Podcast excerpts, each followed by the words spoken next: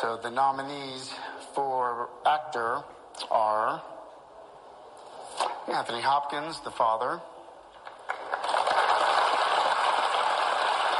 Riz Ahmed, Sound of Metal, Chadwick Boseman, Ma Rainey's Black Bottom, Gary Oldman, Mank,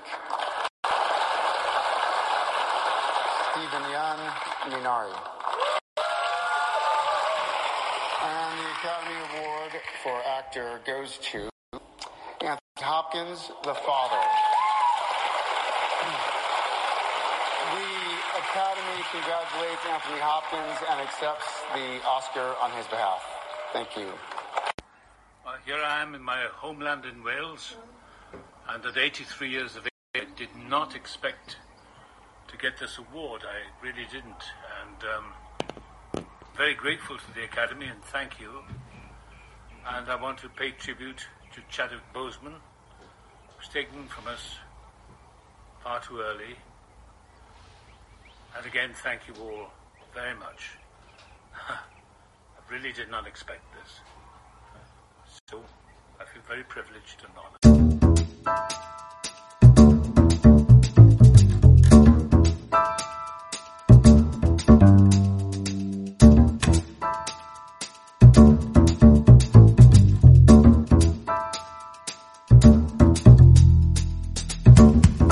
Bienvenidos a este episodio 7 de la tercera temporada de su podcast de cine favorito 5 y acción. El día de ayer fueron los la premiación de los Óscares en esta edición 2021, la edición número 93 y estamos aquí presentes para hablar justamente de los resultados. El día de hoy estamos los cinco integrantes de este podcast. Un aplauso, por favor. Hoy es una ceremonia importante y voy a aprovechar para que todos se presenten. Hola a todos, Monserrueña, arroba MNS-bajo, la dama del podcast. Muy bien. Muy buenas tardes, Juan Antonio Aguilar, arroba cacique jaruqueño, presidente de Espera, este espera, club. hasta que no haya ceremonia de premiación, ahorita somos acéfalos. Muy bien. Ciudadanos promedios. Ciudadanos promedio. Alex Mouret, arroba Mouret en Twitter. Hola, ¿qué tal a todos? Rodrigo Guerrero, arroba Roriberto. Y Arturo Estrada, arroba Arturo ST en Twitter. Y aprovecho para recordarles, para aquellos que no nos sigan todavía, las redes sociales de este podcast en Twitter y en Instagram, arroba 5 y acción MX y 5 y acción podcast de cine en Facebook. Estamos grabando después de seis capítulos que empezaron con la temporada de los Oscars a partir de que salieron los nominados. Fueron casi dos meses, fueron seis semanas más o menos desde que salieron la, publicación en la que estuvimos hablando de los nominados de las películas principales y de las categorías que más nos gustan. Llegó la ceremonia y ya tenemos los resultados. Y una parte importante de esta temporada es que, como sabrán, acompañamos la temporada de premios con una quiniela externa. Para todos ustedes que nos escuchan, eh, estuvieron, eh, vieron que hicimos una dinámica en la cual cada uno de ustedes se les compartió un link que tienen que entregar antes del día 25 a las 12 del, del día y el que lo entregaba se contaron sus votos para ver cuál era cada uno de los ganadores en las diferentes categorías y tenemos los resultados.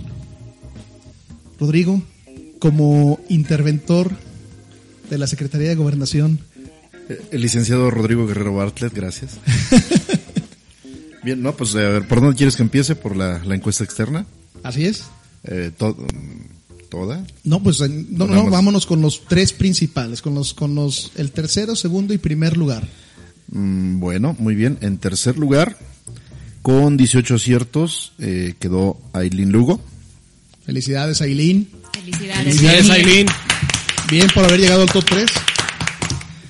Con, eh, tuvimos un, un empate, de hecho tuvimos un, un empate en el primer lugar, pero si reco- como recordarán los episodios anteriores definimos de que Bueno, yo había propuesto un combate con, con navajas para desempatar el primer lugar, pero bueno, al final de cuentas quedó con el quien, quien había hecho la encuesta primero. no fue entonces, empate en primer lugar, fue empate de aciertos. bueno, en, en aciertos, sí. Pero, con 19 aciertos tenemos un empate. El segundo lugar, porque fue el que, quien contestó la, la encuesta después, que el, que el primer lugar, quedó arroba Calderón Joselo, 19 aciertos. Felicidades, Joselo. Felicidades, negro. ¿Por cuánto, por cuántas horas?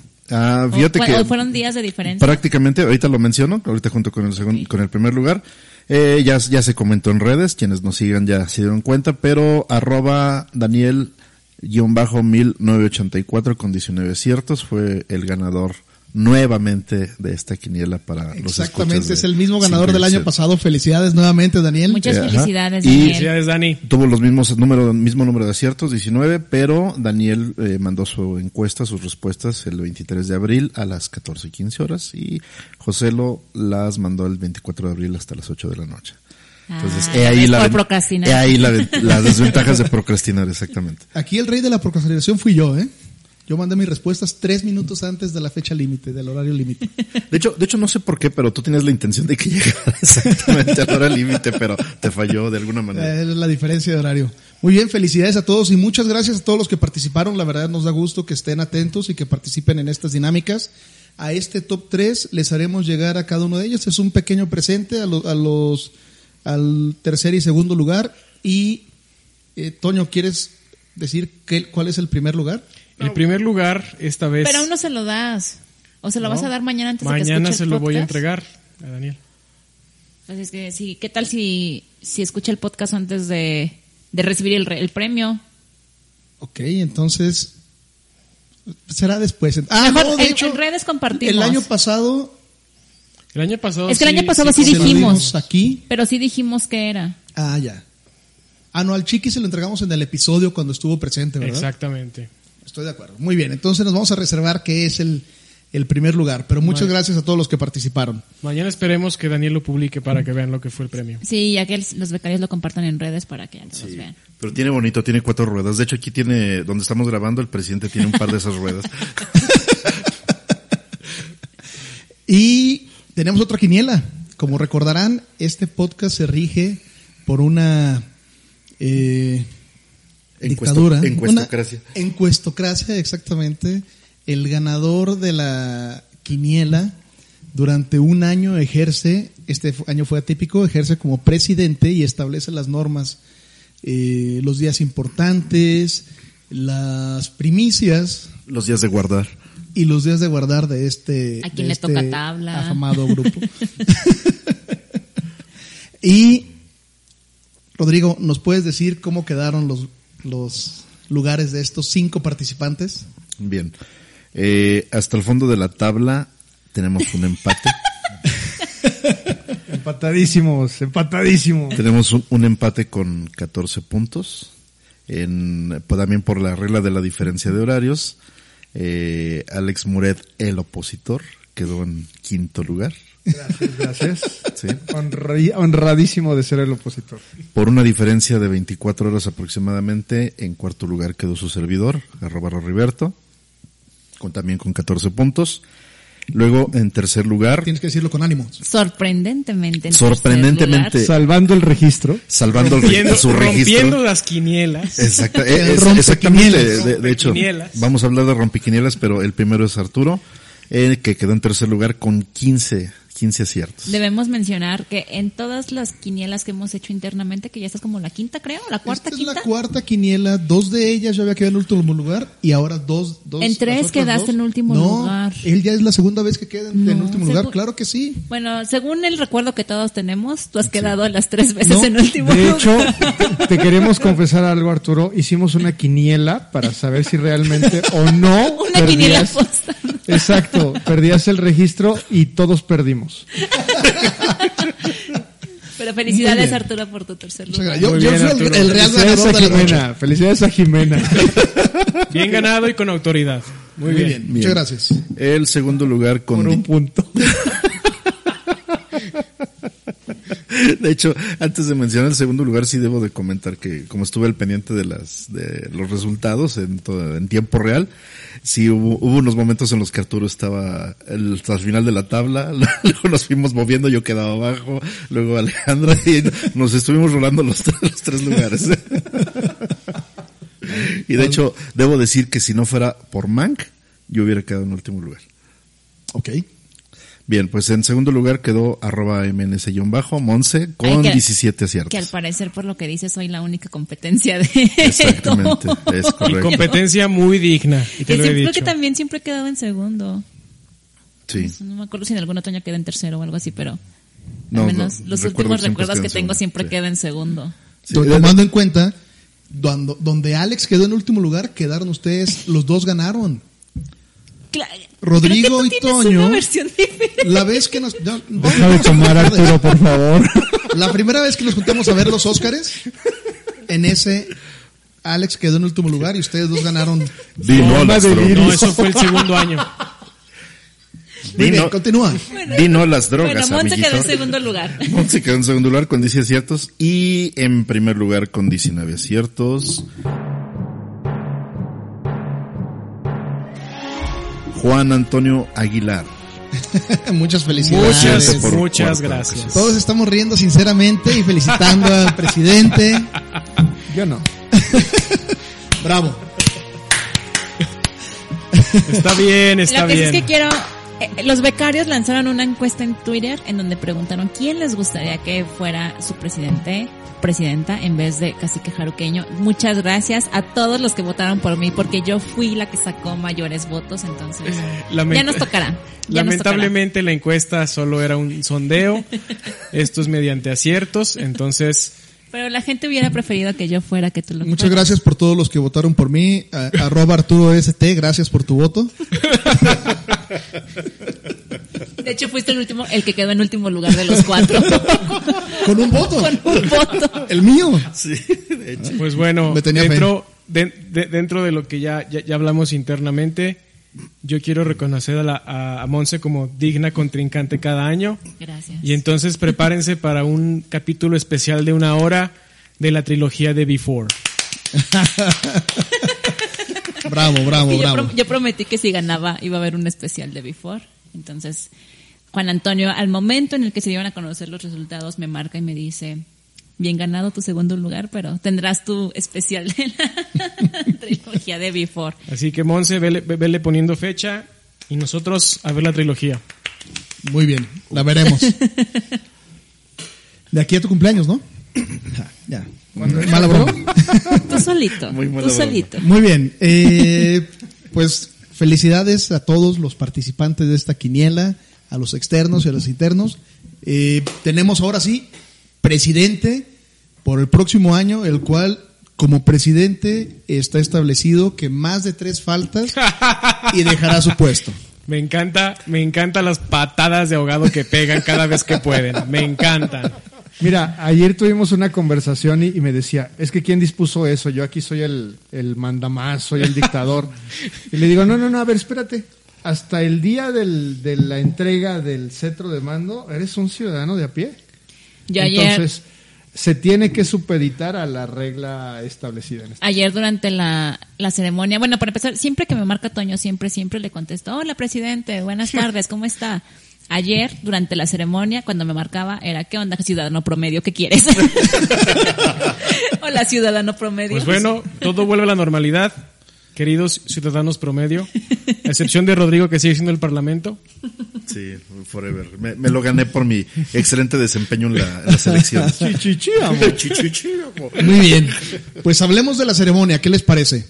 La ceremonia el día de ayer, 25 de abril, El domingo 25 de abril. domingo 25 de abril, comenzó a, a tiempo, a las 7 de la tarde, como está estipulado, hora del centro de México.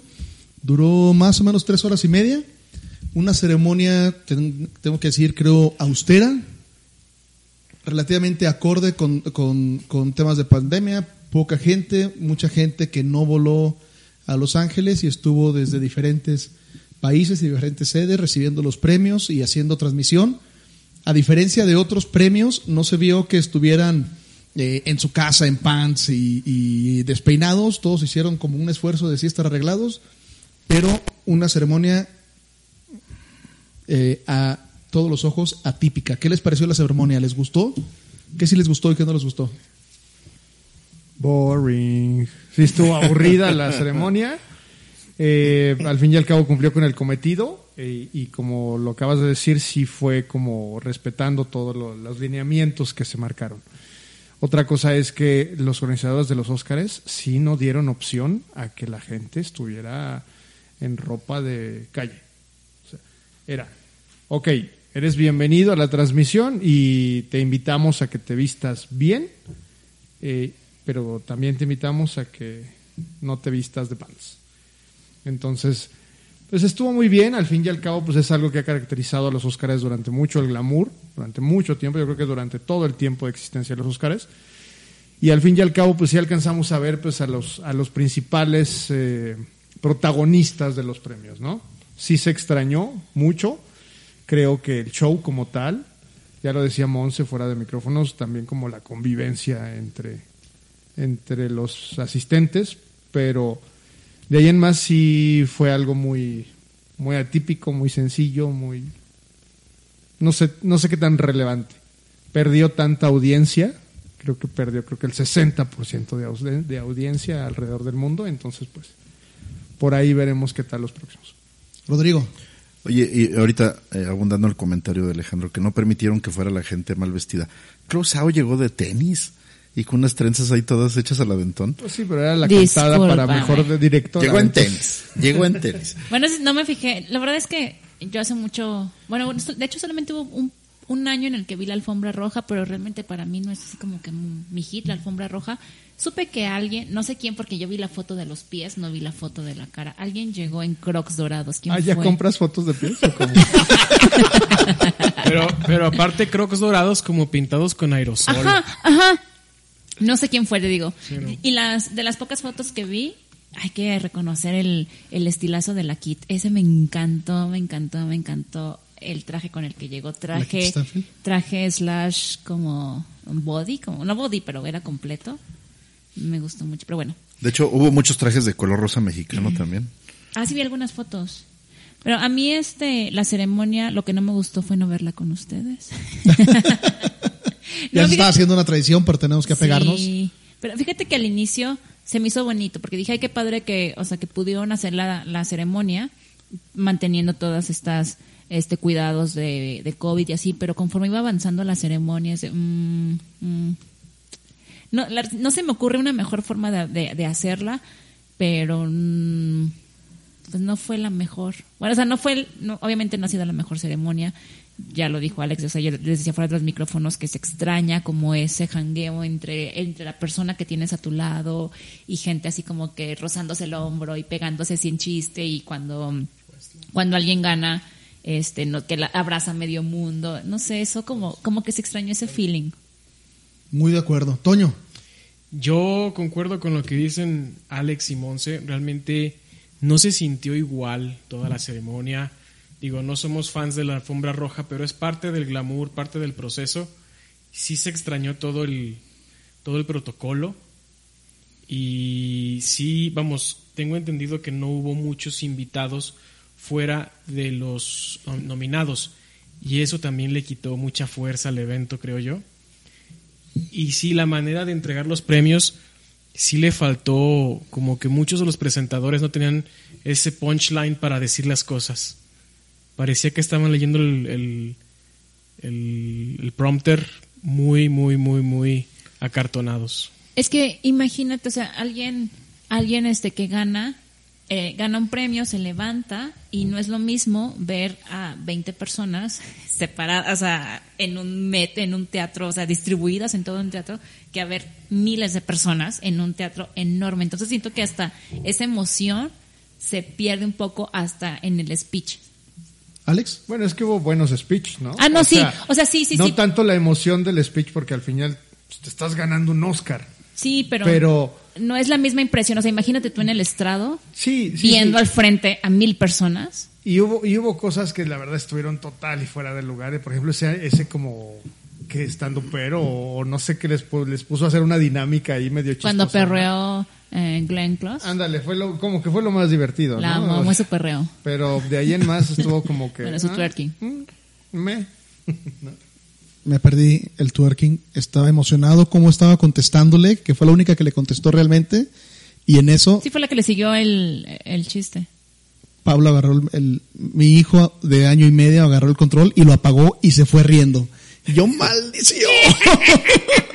sí, no me tocó verlo, pero, pero Moviendo el vaso. yo, a mí, la verdad es que sí me gustó la ceremonia, tomando en cuenta el contexto en, en lo que estamos. Creo que fue un esfuerzo loable la asistencia remota de todos los que estuvieron, porque además, tomando en cuenta la diferencia de horario que había para todos estar presentes en domingo, para que coincidiera con los horarios de Los Ángeles y que estuvieran en Inglaterra, en Asia, eh, en diferentes lugares, todos conectados al mismo tiempo, creo que fue un esfuerzo eh, que va acorde a la situación y aprovechando la tecnología en un uso respetable, como eh, siguiendo cierto protocolo del, del nivel de la ceremonia que es.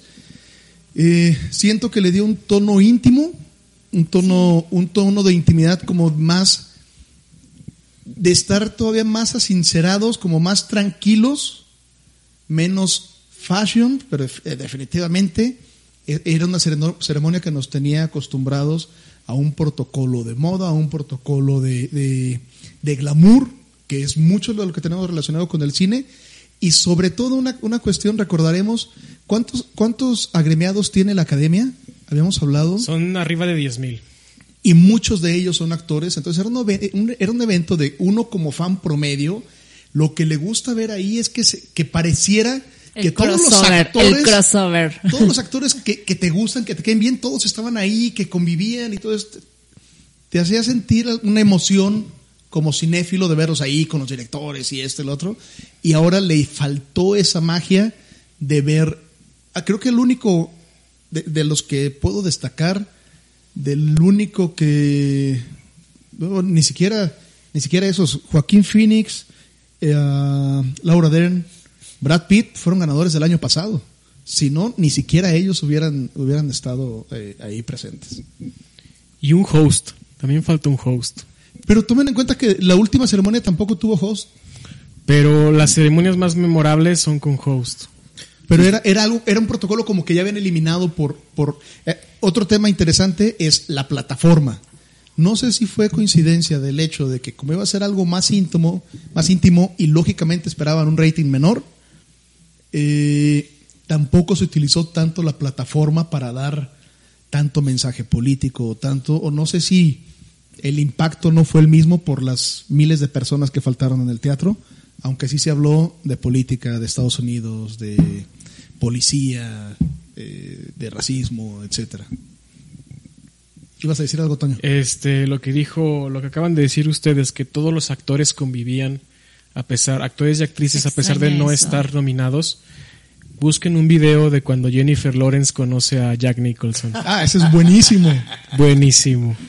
Sí, o sea, yo te- coincido, es justo el comentario, o sea, mi comentario también es ese de, al inicio se me hizo bonito esta, esta intimidad que se sentía en el ambiente, pero ya conforme iba pasando la, la ceremonia, es de, ay, mm, Al- híjole, híjole. Co- Como espectador promedio, o sea, Exacto. lo artístico ahí estuvo, la parte de, de- de- del arte, me refiero al cine, a la premiación, pero para el fanático de a pie nos gustaba ver a todos Y ahí. coincido en que no había otra manera de hacerlo. O sea, de hecho aplaudo de que de la manera en que lo hicieron lo aplaudo, pero pero híjole. Perdón, Rodrigo.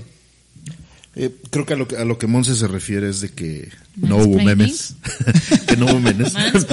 No hubo memes, pero pero sí es muy es muy cierto, creo que no mm, estábamos acostumbrados un poco a ver esas esos esas cosas detrás de cámaras que hacían en las transmisiones.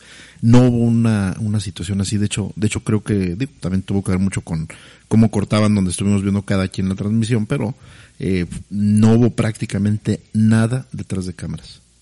No, hasta el final tal vez un poco. Pero afortunadamente, como dijo Monse, hubo ceremonia. ¿Sí? Sí. Afortunadamente hubo ceremonia, porque en otra situación ponen a dos celebridades a leer Y premio por, por- premio en una hora y se acabó. Y todo online. Eso. Sí, un, un, bueno, hablaremos ahorita de las premiaciones y de, y de quién habló y quién no habló. Eh, Pues bueno, pues estamos en año atípico, lo hemos venido hablando en los últimos seis capítulos. Cine atípico, películas que pudiera, que estuvieron nominadas que pudieran parecer atípicas y la ceremonia cierra este año que esperemos que, que realmente sea un cierre y que en el 2021 tengamos más producciones y más cine por ver. ¿Les parece si hablamos de otro tema al respecto de la ceremonia? Vamos a hablar, ¿qué les parece? De las rompequinielas, de las sorpresas que nos llevamos en, el, en, en estas ceremonias. ¿Quién fue el que más lo sorprendió? Le voy a dar a Monse, levantó primero la mano, muy bien. Arturo. Muy buena, Monse, muy buena.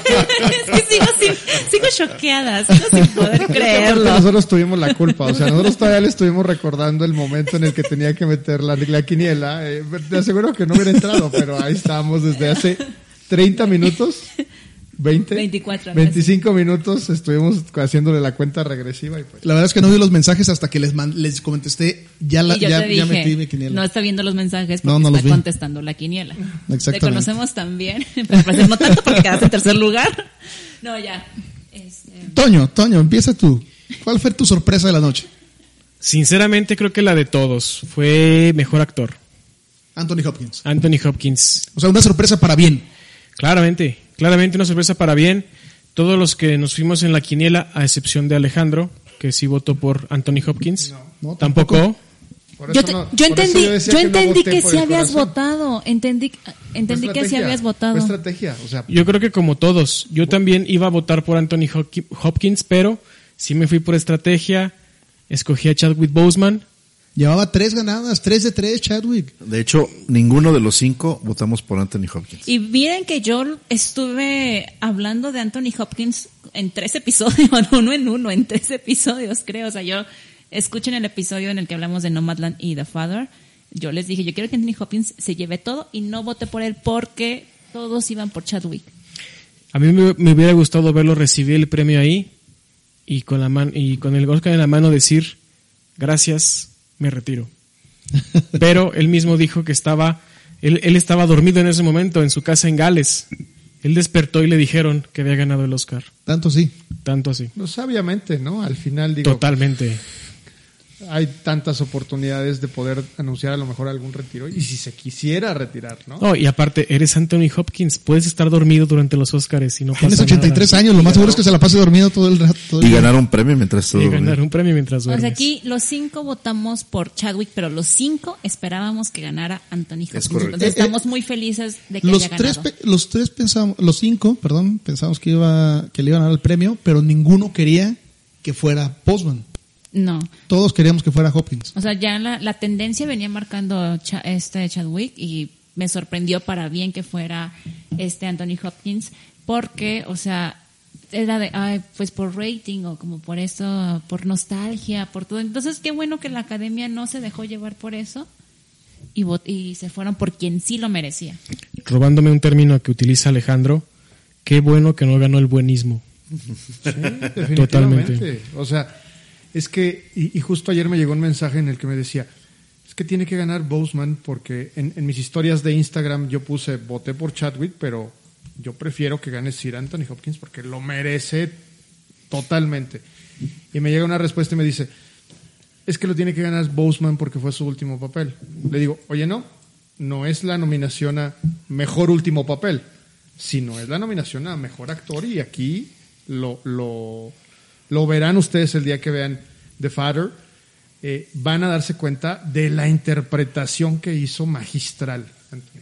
Y en todo caso, puede ser el último papel de Anthony Hopkins. O sea, Eh, atención, premios Oscar, nueva Digo, categoría. toco, ma- o sea, toco madera para que no, no sea por, porque se nos vaya, sino porque se retire de la actuación. Que se retire en su, en este punto que quede como el, el héroe y no como el papá de Thor o no sé. Vamos a ver, por favor. Estaba, estaba leyendo que creo que ha tenido en total seis nominaciones, dos de ellas para actor de reparto, cuatro mejor actor y, y esta última se la lleva. Según yo, mejor actor solo fueron dos, ¿no? Según yo, según yo son seis y la primera pues se la llevó fue, fue con Hannibal.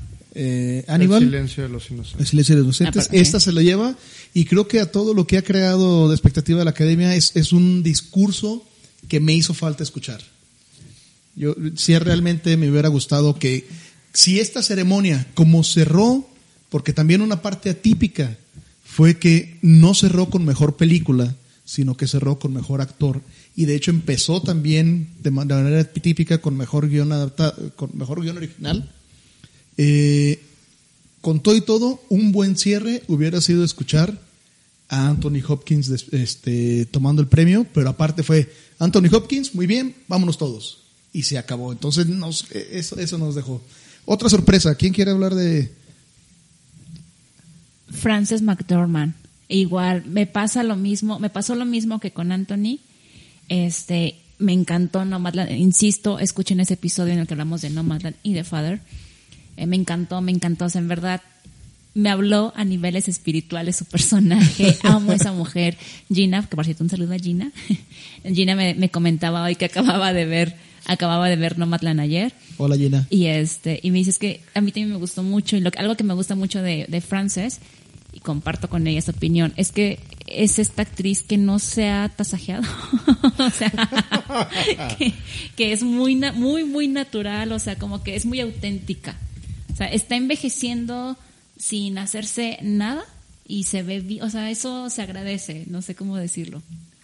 Es una actriz muy auténtica y este a mí me encantó su papel, pero creo que las estadísticas se iban hacia Viola y un segundo, o sea, a quien le hacía competencia, que fue mi votación, era Kerry Mulligan.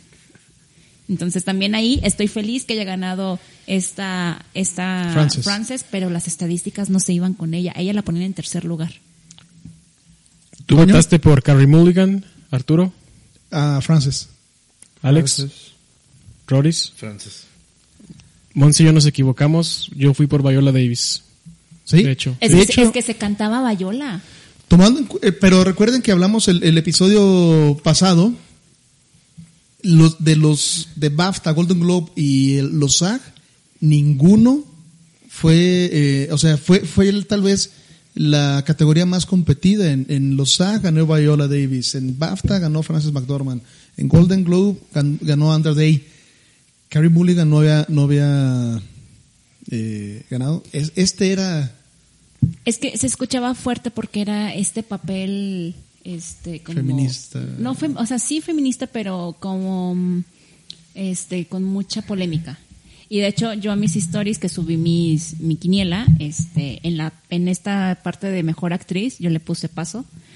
sí recuerdo. Pero, a la no- pero en mi quiniela pues tenía que votar por alguien, ¿verdad? Y voté, voté por esta Carrie Mulligan. Entonces me, me contestó un amigo y me dice es que Carrie Mulligan debe ganar porque... O sea, él también decía, Viola trae las de ganar, pues, por, estadística tal vez, pero Carrie Mulligan merece ganar porque no hay otra actriz que hubiera hecho el papel que hizo Carrie Mulligan. O sea, es como, ese papel era para ella. Nadie más pudo haber interpretado mejor a esta chica. Y tal vez sí es cierto, o sea, porque le decía, bueno, tal vez esta, esta, esta Margot Robbie. Dice, pero es que Margot Robbie es muy conocida. O sea, dime una, una actriz que no sea tan conocida y que haya interpretado este papel.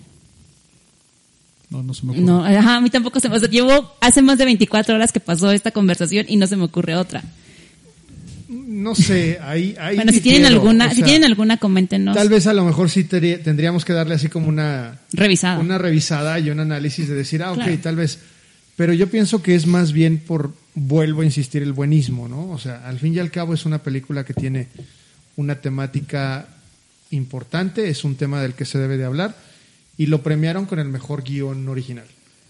Pero de ahí a que Carrie Mulligan tenga la habilidad de transmitir los sentimientos como lo hizo Fern o esta Frances McDormand, o sea, que haya una identificación tan fuerte con un personaje como lo hizo Frances McDormand, sí como que ah, se me hace Ahí- se me hace mucho. Ahí sí difiere un poco. De hecho, justo comentábamos antes de empezar a grabar que varias de las películas que están nominadas tenemos muchas opiniones encontradas porque no a todos nos generan los mismos sentimientos. Por- y, si- y Promising Young Woman es una de ellas. Otra de ellas es Nomadland, que hay, yo he leído comentarios de gente que se le hizo aburrida y que no le gustó cuando a mí me encantó. Tan solo aquí nosotros, creo que cuando comentamos de Father, yo fui creo que la única de los cinco que berreó. Y Alex, o sea, Alex también, pero los demás es como, ah, entonces siento que esta entrega de Oscar sí hay como mucha muchos muchas opiniones muy pola- este mm, este Polarizadas. polari- polarizadas de, de muchas películas. Y así nos ha pasado, por ejemplo, con el año pasado Jojo Rabbit. eh, a todos nosotros nos quebró y, y de repente yo veía en generalmente mujeres que decían, pues A mí, ya ves que yo No la vi es- contigo. no está tan acá. Y, y todo mundo, o mucha gente que, que yo conozco, si era así de, se murió, ¿no? O Es que sea, creo- había- por ejemplo, en esa creo que es la relación hijo, o sea, no hija, hijo y madre. Entonces a mí no me llegó tanto la película y así. Toño. Yo creo que pecamos en ir en contra de Fa- Frances McDormand, ya que ella al parecer es la Daniel Day-Lewis de la actuación. la nueva Daniel Day-Lewis, que es película que saca, sabes que va a pelear. Ah, también otro comentario que me dijo esta misma persona con la que tuve la conversación, es que a Frances no se lo van a dar, porque decía es que yo quiero que gane Frances. Me dice a Frances no se lo van a dar porque hace hace muy poquito le dieron el, le dieron el Oscar por mejor actriz. Pero bueno, eso es lo de menos. Claramente es, es, es como Daniel Day-Lewis. Trabajaba y sabías que si ese año habías, habías sacado película al mismo tiempo que él, no ibas a ganar nada. Yo creo que está en muy buena posición ahorita Frances en, en, tema de esta interpretación. ¿Alguna otra? Toño? Digo, Rodrigo. Ah, gracias. Eh, de hecho, bueno, yéndonos un poquito a los, a los números, refiriendo a la, a la quiniela de, de todas las personas que, que nos hicieron el honor de participar en este, en esta, ahora sí que en este, en esta promoción, en este evento, eh, creo que la verdadera rompequinielas fue la canción original. Ahí muy pocos latinaron. De hecho, es lo que estaba ahorita sacando cuentas, solamente, de todos los que participamos, solamente una persona le atinó. Wow. ¿Quién le tiró? No, no, no, voy, a- voy a omitirlo Ok. para no, no, no generar sí, polémica. sí, sí, dilo, vamos. Merece, merece, merecemos saber, merecemos saber quién es. Ok, sí, merece reconocimiento. Bueno, que déjenme buscar aquí nada más dónde está su arroba, perdón. Eh, Nando Salinas 3 fue quien, quien hizo la, la única, el único acierto de esta categoría. O sea, entonces es así, por mayoría, esa fue la rompequinielas. Sí, Bueno, exactamente. pues saludos a Fercho que, que rompió, Bueno, y en realidad, rompió con la quiniela. todo, todo, to- la tendencia era Laura Pausini. Laura Pausini. Yo no voté por Laura Pausini y el presidente tampoco. Y por Yo ejemplo, esa era La, tendencia, no, no, la tendencia era la de One Night in Miami, ¿sí o no? Eh, Speak Now de una, una De- noche en Esa era la Miami. tendencia. De hecho, de hecho, la, de hecho, los votos están repartidos entre esas dos Sí. canciones de todos eh, y solamente una persona que acabamos de mencionar, Nando Salinas, fue la única que atinó a la canción del juicio del, perdón, de Judas y el Mesías Negro. Muy bien, pues esas fueron las sorpresas. Ahora, justamente iba a hablar que si, si eh, eh, la siguiente pregunta era en- si hubo rompequinielas, ¿quiénes fueron los premios de consolación o quiénes fueron los premios como por ya estar ahí? Yo hubiera pensado que justamente la canción fue como una parte del buenismo de dárselo a una canción que hablaba de este tema, que formaba parte del soundtrack de, de Judas y el Mesías Negro. Pero a final de cuentas se llevó más premios esta película. ¿Quiénes fueron los premios de consolación? Toño. Yo creo que el principal premio de consolación fue mejores efectos especiales a Ah, sí, sí es cierto. Concuerdo. ¿Todos concordamos con esa categoría? Sí. Nolan, nos acordamos que existes. Gracias por haber sacado tu Gracias por película. participar. Eh, ¿De quién dices que este? De Christopher Nolan. Ah, vamos a darle un Oscar. Y también fotografía, ¿no?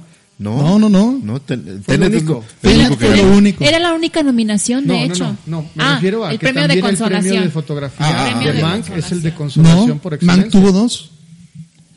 Mank tuvo fotografía y eh, diseño de producción. Sus Yo dos de consolación. entonces. Leí, leí un tweet, leí un tweet que decía irónicamente, Tenet, que no dijo que iba a salvar el cine.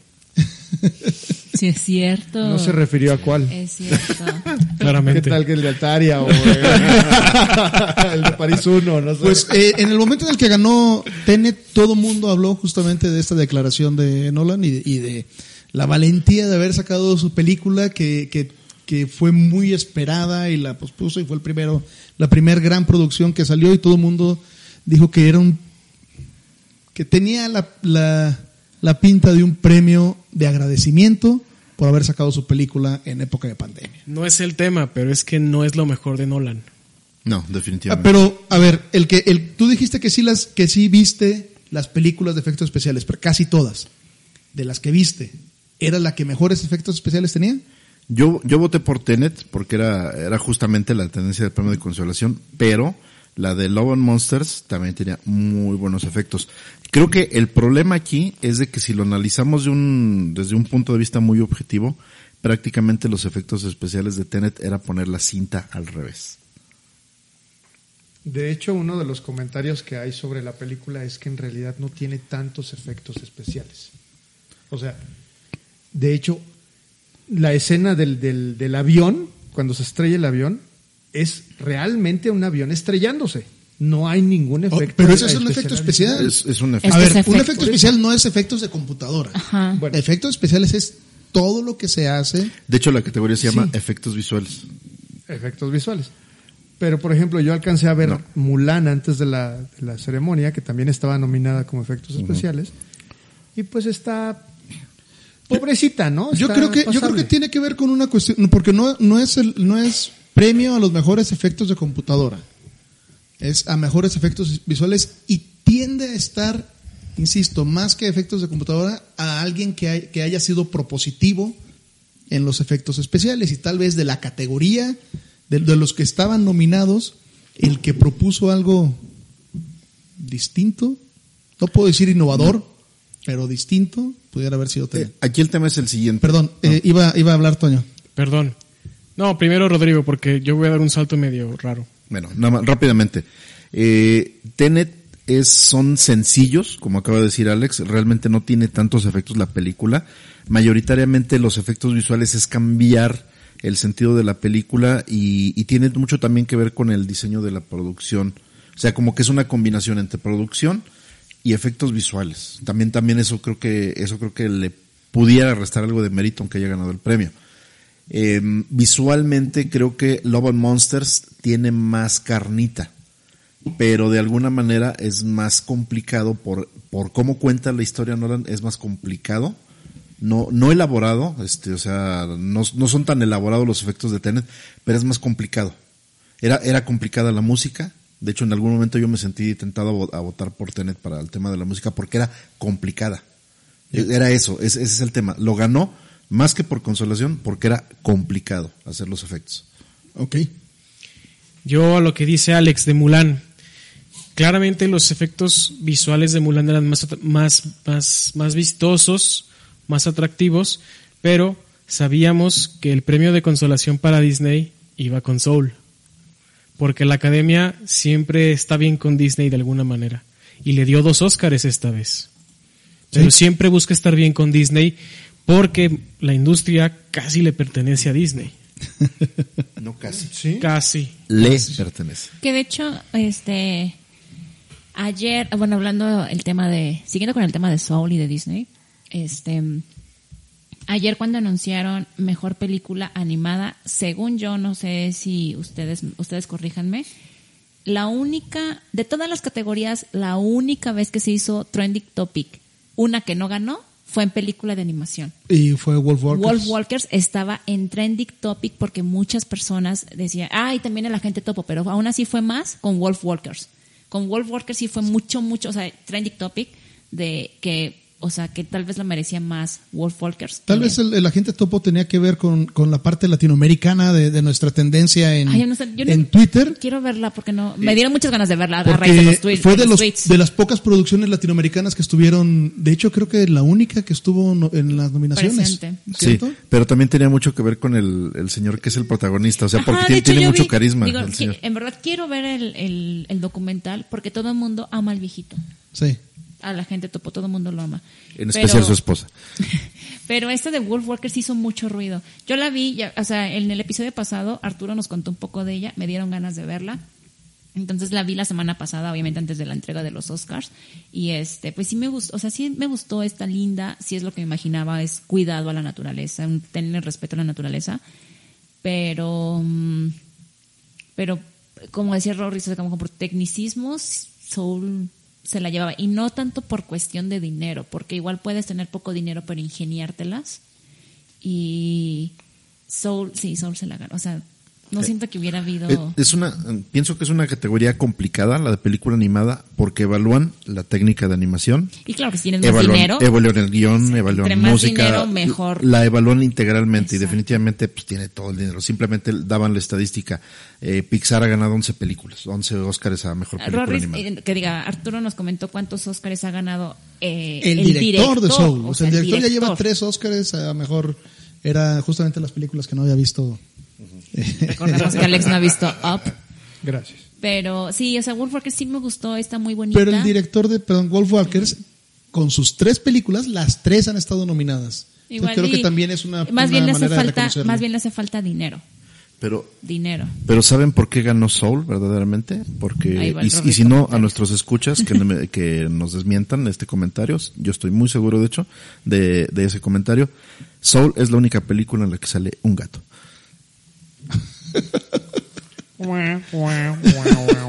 Ay, disculpen. Seguimos. Muy bien. Esos, creo que de los que hablamos en cuanto a premios de consolación, es, bueno, hablábamos que de Promising Young Woman haberle dado el, el mejor guion original, aunque fue consistente, mejor guion original y mejor guion adaptado fueron consistentes con los BAFTA. Yo pensé que no se iban a ir a, iban a tratar de darle un poco más de americanismo al, al- a, esta categoría. No fue así, sí le dieron Promising Young Woman. Y pues creo que creo que ya no no hay más de dónde sacar premios de consolación. Ahora hablemos, si les parece, de las categorías grandes. De estas eh, que podemos decir cinco o seis categorías, ¿qué les parecieron los premiados? Hablemos de los mejores eh, actores en general, mejor director y mejor película. Toño. Ok, este. Antes de que dijera las categorías, yo iba con una categoría aparte, entonces no A importa. ver, venga, venga, venga. No, no, se los dije en su momento. Yo, actor de reparto, mi corazón iba con Bayron Cohen, pero, digo, voté por las estadísticas y fui con Daniel Kaluuya. Pero sí, digo, me falta ver la película de, de Daniel Kaluuya, pero sí me hubiera gustado ver a Bayron Cohen levantando la estatuilla, la verdad. Pero sí tiene mucha carga política. Sí, afor- desafortunadamente está muy metido en la política el señor Bayron Cohen. No hay día que no ataque a, a Mark Zuckerberg o a Trump en su momento. Entonces, este, la academia también se fija mucho en eso, en cómo te comportas fuera de pantalla. Entonces, sí, sí, sí, era, muy complicado que, que lo tomaran en cuenta para, para eso. Yo no vi que nadie se lo, lo pronosticara, la verdad. Estaba muy cantado con, Dan- con Daniel Kaluuya. Y También se llevó todo, Daniel. Sí, todo, todo, todo. Así como yo creo que la mejor película con Nomadland, nadie, nadie respingó, nadie, nada. Estaba más que cantado. Que, que nuevamente volví a ver comentarios en, en Twitter al respecto de que estas entregas dieron muchas peli muchos mucho sentimiento de que le dieron premios a, a películas que no son tan buenas. Esta, esta división de la que hablábamos, de que hay quienes sí gustó- se me hizo muy buena. no mala de quienes no. Eh, hablábamos de que de estas categorías eh, extremas donde la que le encanta a Alex de una elegía rural tenía una nominación en los Óscares y en la misma categoría una nominación en el Razzie con Glenn Close. Y, y lo dijo, a ver Arturo, instruyenos con el nombre por favor de la coreana. Yu Young Young. ya lo practicamos más. Bueno, Tomen en cuenta que lo hemos estado practicando. Mi abuelita, la amo. Yu Young Young. La amo. Que aparte de tener los mejores discursos en, en las ceremonias de premios, Simplemente lo, el piropo que le aventó a, a Brad Pitt. A Brad Pitt. O lo que le dijo a Glenn Close. O sea, yo he estado viendo películas o interpretaciones suyas durante años. Desde que era niño. Desde que era niño. que ya, ya, ya le pasó a perjudicar a Glenn Close, ¿no? Pero, pero en realidad Glenn Close también se, siempre se ha quedado en el camino. Siempre. El año pasado estuvo con la película, creo que la esposa se llama The Wife, que es una muy buena película y tienen también un argumento muy, muy bueno.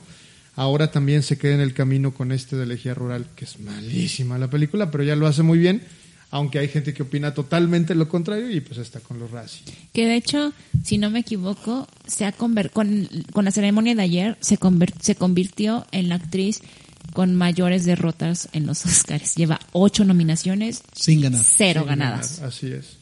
Y todos pensamos que, bueno, también pudiera haber sido un muy buen momento para que ella hubiera, o sea, la academia se hubiera puesto las pilas con ella, pero la verdad el personaje que hace la coreana es muy bueno y creo que sí apoya que la historia explote. No, y aparte creo que también este tiene que ver, Arturo lo comentó en el episodio en el episodio pasado, tu hermana Paola que estuvo viviendo en Corea, o sea, son culturas muy diferentes y ellos dicen que a la abuelita tiene cierta carga eh, dentro de la familia, entonces Siempre tiene carga familiar tal y, vez lo, para- y lo representaron muy bien. Ajá, tal vez para nosotros, vuelvo a lo mismo, para nosotros tal vez su papel. A ver, a mí sí me gustó, me gustó más el del niño, sinceramente, el del niño para mí ganó mi corazón, pero es una cultura muy diferente, entonces tal vez si nos vamos dentro de la cultura, pues esta mujer ¿cómo Arturo? ¿El nombre? Yu Yong Yong. Sí merecía ganar. Y aparte, como dice, era una actriz de televisión. Ella era una actriz de televisión y su, la mayor parte de su trabajo había estado desarrollado en eso. Se Y convirtió verse- en la, se- perdón, se convirtió en la primera actriz surcoreana en ser galardonada con dentro de la categoría de actores. Wow. Eso es interesante. Y qué bueno, ¿no? Al fin y al cabo, ella bien lo dijo, eh, todas llegaron ahí o todas las nominadas llegaron ahí por historias diferentes, no hay puntos de comparación. Eso estuvo muy padre, ¿no? Sí. Y al final lo, re- lo remató como, bueno, pero yo fui más surtida que todas, ¿no? Entonces, no, A ver, corrijo, es, se convirtió en la primera actriz coreana en ganar en esta categoría. Ok. También creo que ya, ya está, eh, la academia ya está volteando al otro lado del mundo. También se agradece. Sí, sí, sí. Ya está volteando al otro lado. Y hasta lo, lo expresó Amanda Seyfried con su I love her cuando lo vio pasar y que le escuchó que fue era una de las de las contendientes en esta categoría. Eh, que pues lo comentamos bastante, bastante el, episodio pasado, el hecho de que Daniel Kaluuya se haya llevado el premio y que era estaba muy cantado, quitaba esta profecía que había dicho el presidente de que iba a ser galardonado Sasha Baron Cohen en esta edición. Frances McDormand, ya hablamos de ella. Anthony Hopkins es el ganador del corazón. Nadie va a pelear contra eso. Vamos, Felicidades. Y podemos hablar de las, de las últimas dos categorías que también podemos eh, mencionar. Fue, aunque parecen pocos, pero la gran ganadora de la noche, Nomadland, llevándose mejor actriz, mejor eh, dirección con eh, Chloe Zhao y mejor película. Ellos, eh, ella fue la ganadora. Creo, a mí me gustó mucho el discurso que, que los discursos que estuvo dando Chloe Zhao y la forma en la que cerró en mejor película francés. eh, yo creo que también se queda para la posteridad, ¿no? Eh, desmiénteme, pero los tres mejores momentos de la noche fueron por mujeres de la tercera edad. El primero, creo que sí, bueno, creo que, ajá, eh, no, creo que en orden, creo que en Primero orden, fue el Yu primero- ah, Yong-yong. primero fue ella, Glenn Close perreando, eh, bueno, tuerqueando y, y Frances McDormand aullando. Las amo, las amo. Sí, la verdad. se, ya ha vuelto, eh, siento que es excentricona, ¿no? Frances McDormand con sus, sus, sus discursos. También cuando ganó por Mejor Actriz en Three Billboards hace algunos años. También fue muy... ¿cómo, qué, qué palabra podremos utilizar? Muy vehemente en el discurso, ¿no? Pues eh, de, de estas categorías, ¿qué, ¿qué comentarios tienen ustedes? De Nomadland. Bueno, tú sí viste Nomadland. ¿no? Eh, sí mencionaste tus comentarios en el capítulo de Nomadland. ¿Quién, yo? Sí. Ah. sí, sí la vi. no, es, es una, una película fenomenal, sí, sí mere- merece, merece haber sido premiada con, con el Oscar a Mejor Película. Ya. Ya lo habíamos comentado. Yo creo que lo que era película, director, actriz de reparto, actor de reparto y actor, estaba todo muy cantado, a excepción de Anthony Hopkins que nos rompió todo. Pero sí, la categoría de mejor actriz fue la más peleada. Arturo, ¿cuántas estadísticas? 93 ediciones. 93. Y apenas la segunda. La ganadora. segunda mujer ganadora en esta categoría. Y la pasada fue en el 2010. O sea, en la edición ochenta y tantos, o setenta y tantos. Setenta y muchos, ochenta y pocos. O sea, Catherine Bigelow, ¿no? La- las estadísticas funcionan también. A mí, a diferencia, a diferencia de Rodrigo, a mí me gustó mucho el look con el que llegó Chloe, porque es muy auténtico, o sea, es, Me, me- es muy- se nota la autenticidad. Yo no dije que no me hubiera gustado, nomás Me dije dio que un llegó en tono- tenis. ¿Cuántos trenzas una- hay mal hechas? Llega- me dio una mezcla de este Lila Downs con. No sé, Natalia Lofcade, algo así. Como muy sencilla y en lo suyo. Sí. Y. De Digo, hecho, sí. de hecho, perdón, su vestido estaba muy chido, el vestido. Y te más aseguro que ese en tenis. vestido cuesta más que lo que Sí. tenemos en nuestro cuesta más, que su- cuesta más que sus tenis, seguramente. Ok, pues con esto, efectivamente, Nomadland fue la ganadora de, de, si no me equivoco, seis nominaciones que, tu- que tenía, se llevó tres, siendo, siendo así la, la, la ganadora de la noche. Hubo, No sé si vieron, perdón, no sé si vieron un meme que estuvo, yo, lo- yo lo vi en Twitter, eh, este, mm, este Scorsese, que, o sea, cuando Scorsese se, se entera que Chloe ganó para mejor dirección, y es una imagen de Scorsese así súper aplaudiendo y bien feliz, y luego la siguiente es, cuando Scorsese se entera que Chloe es la siguiente, es la directora de la siguiente película de Marvel, y ya Scorsese así haciendo una cara. Porque quiero, de hecho quiero mencionar esto, o sea, hay que aplaudirle a- a los a las cabezas de Marvel porque ella, o sea, eh, Chloe es la directora de de mm, ay, no sé. no- Dirigió también eh, no, va, a di- va a dirigir, no, va, bueno, bueno, pero va a dirigir, este, se me fue el nombre de la película, perdón, no tenemos internet. ¿Los Eternals? Los Eternals, Eternals. no, pero es, no es Emerald Fennel la que lo va a hacer. No, no, no, No, es Chloe. Entonces, o sea, obviamente, esto, o sea, la película ya se viene trabajando desde hace mucho. Los de Marvel habían puesto los ojos de Chloe, en Chloe desde hace años, años. Entonces, en verdad hay que, hay que aplaudirle esta, esta visión que tienen los de Marvel como para encontrar los talentos. Pues, en este hecho- caso, perdón Alejandro, adelante. No, no, no, por favor. No, en este caso, los de Marvel es el, el líder y el genio es John Favreau. Sí. Ajá. Por los de Marvel me refiero a John Favreau. Sí, de verdad, hecho, los en- hay un como un documental sobre Mandalorian en Dis- Disney Plus, en donde está Chloe Zhao, está este- Taika Waititi. Taika Waititi, o como diría nuestro querido Rodriberto, Waika. Waika Waika Taititi. sí es cierto. Es, es como Mario y Wario. Exacto.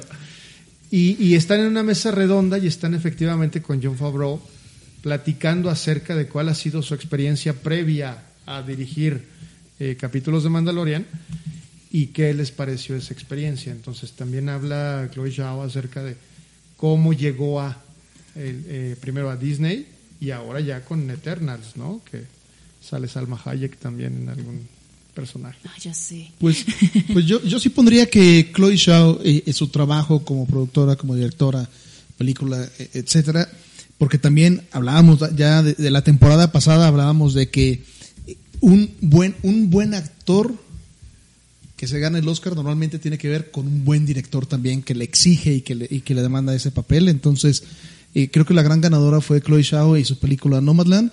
Les paso una estadística muy, muy rápida para hacer la siguiente pregunta. Hubo otras seis películas que ganaron dos Oscars: The Father, Judas and the Black Messiah, Soul, Mank, La Reina del Blues y Sound of Metal. Las demás ganaron uno o ninguna. Con esta estadística, ¿quién fue la gran perdedora de la noche? ¿Qué película o quién fue el gran perdedor? El juicio de los siete de Chicago. El juicio de los siete de Chicago. Coincido. Definitivamente. Sí. ¿Están de, están de acuerdo todos? No, eh, muy nominada y no tuvo ni una sola. este, este, este jurado ha decidido que el juicio de los siete de Chicago ha sido la gran perdedora. Se habló mucho de la película, en su momento lo hablamos, traías un actor ganador del Oscar en el reparto, el tema era polémico, El Se- director estaba en el guion de la que se considera por muchos la mejor película de la década, que es de Social Network. y la esperamos mucho, fue buena, pero no fantástica, y fue la- pa- para mí, para mí fue la gran perdedora. Yo, yo si, si me dicen a mí, yo hubiera preferido que el premio de consolación a mejor eh, guion original se lo hubieran dado al juicio de los siete de Chicago en lugar que Promising Young Woman. Definitivamente. Por, por, desde que empieza, bueno, tal vez en eso competían, pero desde que empieza la película tiene un ritmo que no se baja, que no se baja, que está todo el tiempo, todo el tiempo, todo el tiempo. Eh, además, el tema, la cantidad de personas que hay trabajando, etcétera, yo, yo sí le hubiera dado por lo menos ese premio. Además, me caí bien Aaron Sorkin. Me- lo vi en varias entrevistas y, y- y me ganó. Es que creo que más bien nos está faltando como más criterio o más visión en esta cuestión de, de guion adaptado, porque Guión lo que yo, perdón, guion original, porque lo que yo estuve leyendo eh, y realmente yo cuando vi la película no lo vi de esa manera, o sea, no, hasta que lo leí por críticos. El guion de Promising Young Woman, la manera en la que lleva la historia es todavía más, este, más mm, novedoso, ¿Audaz? más audaz que todos los que estaban nominados. O sea, de hecho, yo leí que esa categoría estaba casi cantada precisamente por, por esta, pues sí, por esta audacia que tomó Emerald Fennel en el guion. Que es este tipo de comedia. Yo no, cuando vi la película, a mí no se me hizo comedia hasta que lo leí. Comedia negra. Sí, o sea, creo que sí nos hace falta más bien o, eh, como más criterio o más conocimiento en esta área, pero lo que dicen los conocedores, los críticos, es que el guion de Promising Young Woman era el mejor. Okay. Pues, eh, lo más seguro es que sí nos falten credenciales para Lo más poder. seguro. Eh, lo más seguro es que sí. Pues sí, pero en este sí coincido con Arturo. Definitivo. Pero si, si hablábamos de premios de consolación y, y a quien no me gustó ver como el gran perdedor fue el juicio de los siete de Chicago, porque me pareció una, una muy buena producción, eh, un buen ensamble coral de, de actores, etcétera. Bueno, pero se, se llevó el premio a mejor canción, ya, de algo es algo, hombre. Mejor canción se lo llevó Judas and the Black Messiah. Perdón, es la cerveza. Muy bien, y voy a cerrar las preguntas que les he venido haciendo. Rorris, necesito que vuelvas a hacer esa quiniela, esa, ese conteo de voto.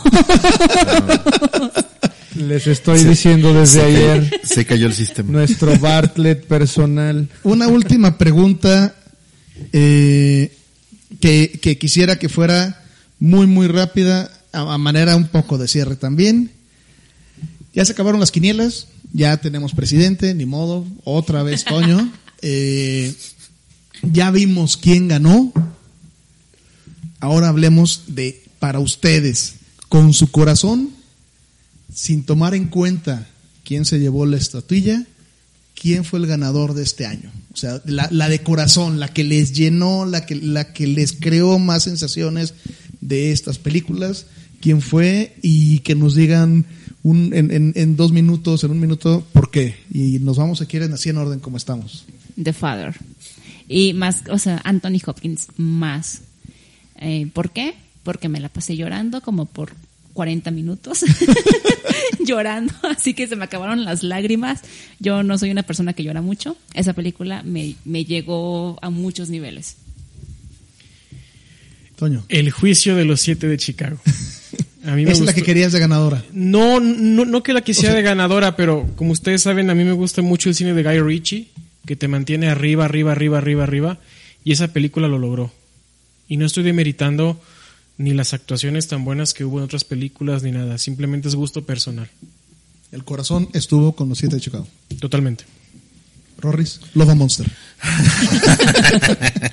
No, qui- quitando, quitando Nomadland. eh, Godzilla contra King Kong. Godzilla contra King Kong, sí, que no, no entró aquí, es que no, no entraba por tiempo, pero seguramente va a estar en la siguiente ceremonia.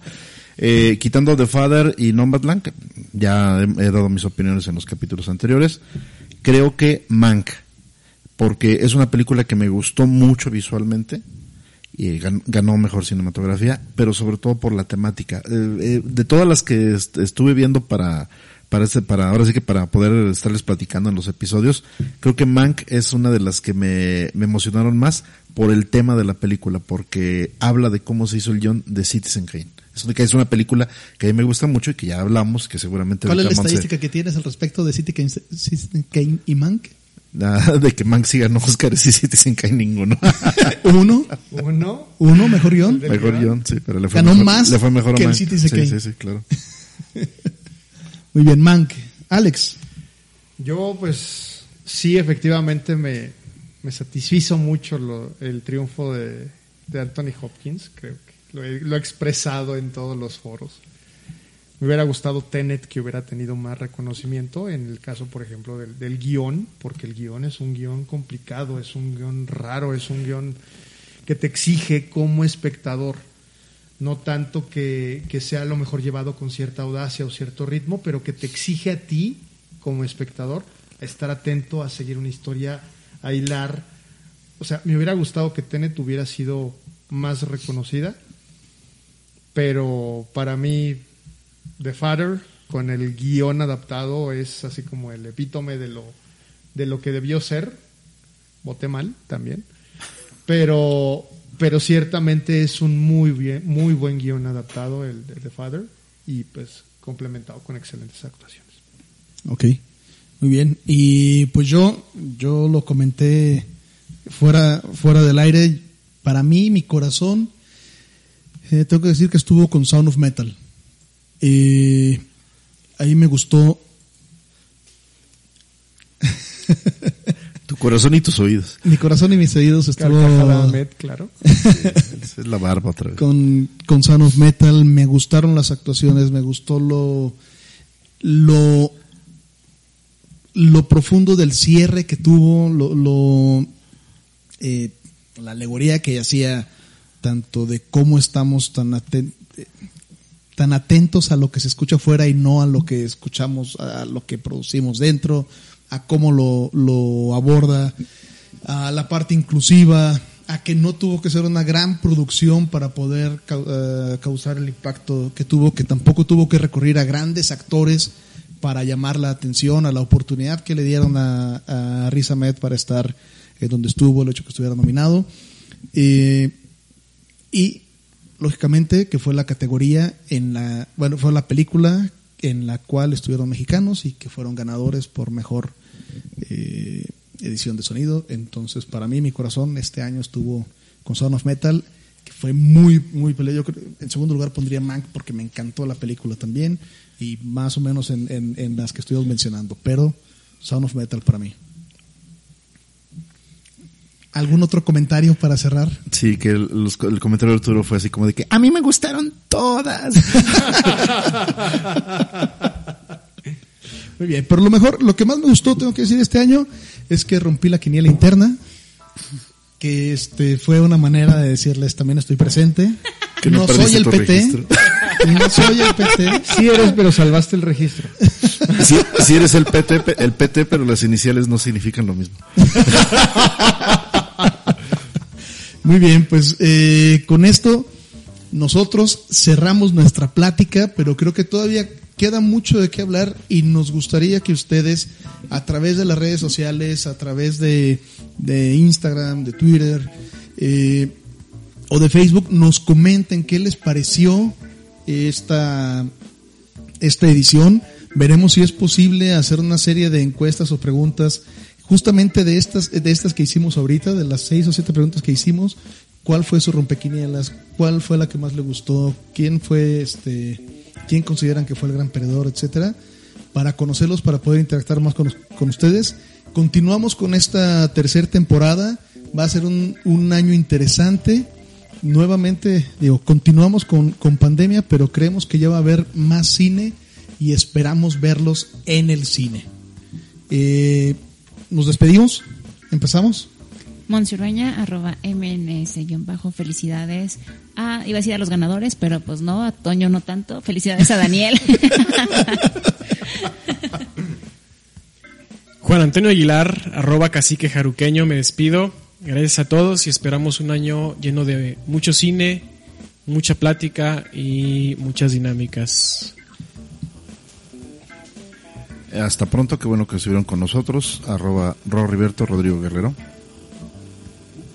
Un gran poder conlleva una gran responsabilidad. Espero que estas palabras puedan ser eh, eco eh, en el nuevo dictador suelo, como siempre, de este su podcast.